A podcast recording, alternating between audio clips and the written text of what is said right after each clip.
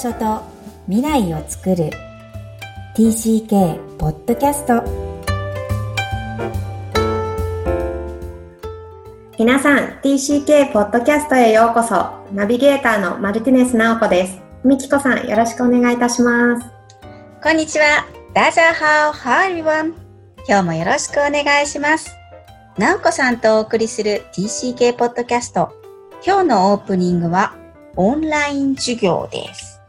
はい。コロナのせいで仕事だけでなくて、アメリカは早い段階からオンライン授業に切り替わっていて、今娘も幼稚園の授業をオンライン授業で受けているんですけれども、うん、今までその国、その学校に行かなければ受けられなかった授業、教育がどこにいても受けられるようになったなっていうのは素晴らしいなと思ってるんですけれど、うん、まあ、必然的にですが、まあ、今まで学校だけに勉強を頼るスタイルじゃなくて、家族ごとで自分たちのスタイルに沿った選択肢をいろいろ持つ時代になったなと思ってるんですが、日本からはどう感じていますか、うん、うん、逆に今いい点を言ってくださったけど、なんだろう、こう、価値観が阻害するなっていうのは私自身も思っています。このオンライン授業っていうこの言葉すらも、世界のどこにいても、例えば一つの日本の大学の授業は受けられるわけで、その場所にいる必然性が、もちろんその国のリアルでね、友達に会えないっていうのはあるんですが、ありっていう価値観になったこと自体が、まあ、パラダイムシフトって言われてますけど、本当に感じていて、あの、でも夏休み以降も、えー、日本はオンラインが決まっていますので、今、うん、うんどこにいてもいいんじゃないかなっていうね、私も感じます。そうですね。じゃあ、これからオンライン授業の幼稚園、プリスクールに入ることなんですが、直子さん、今、オンライン授業についてどんな思いがありますか？そうですね。授業の内容については、ダイレクトにの質の高い先生から授業を受けられるのは素晴らしいなと思ってるんですが、はい、子供たち同士のソーシャライズ、雑談は難しいし、そこで友達を作るっていうのは難しいなっていうのが課題だなと思ってます。本当だよね。本当リアルのこう接触、コンタクトをどうするかっていうのは今後課題ですよね。はい。TCK の特徴をさらに理解していくために、TCK が併せ持つ利点と難点について、前回に引き続きお話ししていきます。今回のテーマ、立体的に置換する能力とは？一体どのような TCK の特徴なのでしょうか？はい。今週は TCK の異文化体験がもたらす大事な能力のお話です。え利点としては、あらゆる世界で発生する事象を立体的に、つまりリアルに感じ取る力、え想像できる能力を指します。え例えば、えー、この書籍で説明されているのは、暴動というこの言葉を聞いて、えー、TCK の子供たちが反応する、えー、その言葉出しですね、え抽出される言葉たちは様々というふうに、え例が出ています。え例えば、暴動と聞いてパリって答えたり、韓国、イランなどの国名を答える子がいれば、具体的に、え画鋲とか、えー、リアルな物事を、物を自体を述べるようになる子もいると。えー、リアルに見てきたその事象が子供たちの答え方に反映されているっていうふうに言われています。なおこさんはこの話を聞いてイメージしたことは何ですか？そうですね。私自身は子供の時に、の長期間海外にいたっていうわけではないと思っているんですけど、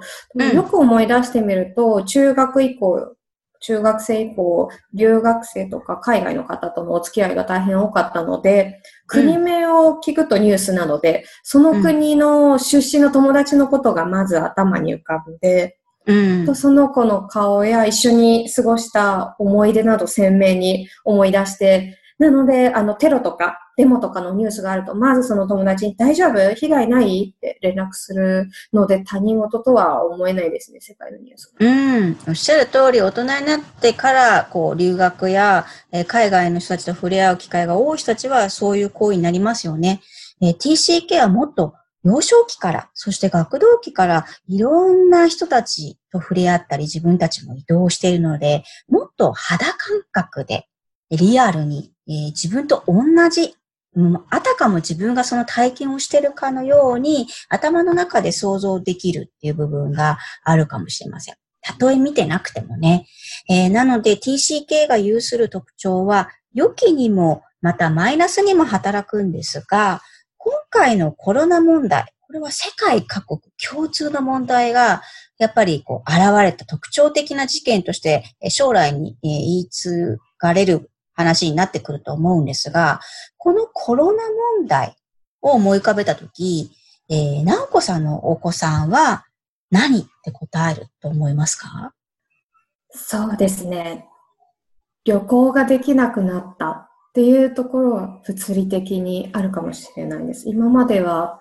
スペインの家族に会うためにスペインに行ったり、日本に行ったり、アメリカに戻ってきたりの行き来が当たり前にできてたけど、今までは会ったことあるとか、行ったことある、やったことあるっていうことが、うんうん、これからはあありえないほど貴重なことだったんだなって実感すると思います。うん。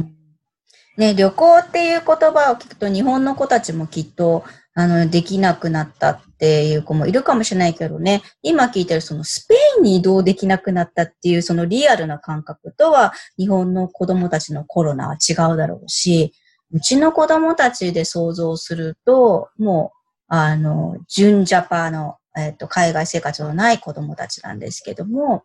おそらく夏休みを奪われたっていうのかな。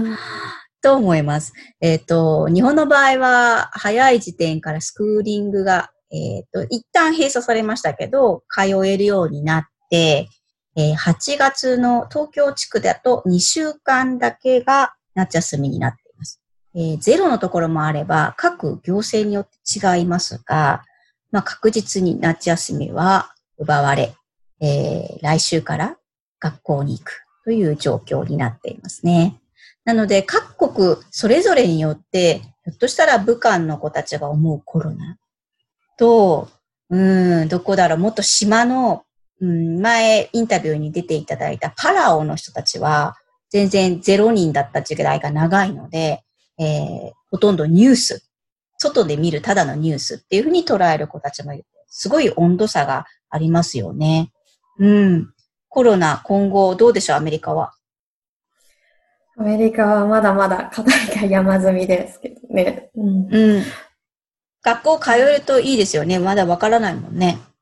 まあ、それはもう学校次第で、もう実は、あの、今まで去年の9月から行っていたパートタイムの学校は、もうせ、あの、9月からは、あの、 in person の直接でのオープンができないので、もう閉鎖しますっていう残念なお知らせをいただいて、それはもう、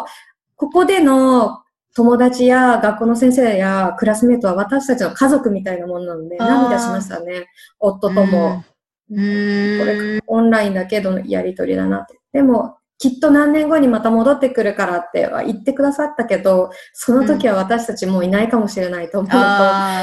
またそう、そこはすごく悲しい気持ちになります。なので、うん、8月末まではオンライン授業で毎日交わせてるので、その今の時間を大事にしたいなとは思ってます。うん、時と空間がね、すごい重要に思えてくる、えー、世界各国の状況ですが、えー、皆さんはどのように、え感じられましたでしょうか？それでは本日のポイントをお願いします。TCK の立体的な世界観と、えー、悲観的な思い、えー、TCK のこの側面は単なるセンシティブに捉えてしまうのは簡単すぎるなというふうに感じます。えー、TCK 体験は空間を超えて移動したからこそ得られたリアルで、えー、真実に迫ってくる感覚です、えー、TCK が知り得たリアルの経験はどこかで誰かに話せる場所があることがとても大切だと考えています。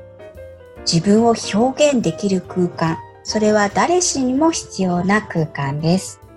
現実と折り合いをつけていけるために TCK の世界観を話せる場所を確保したいなと思っています。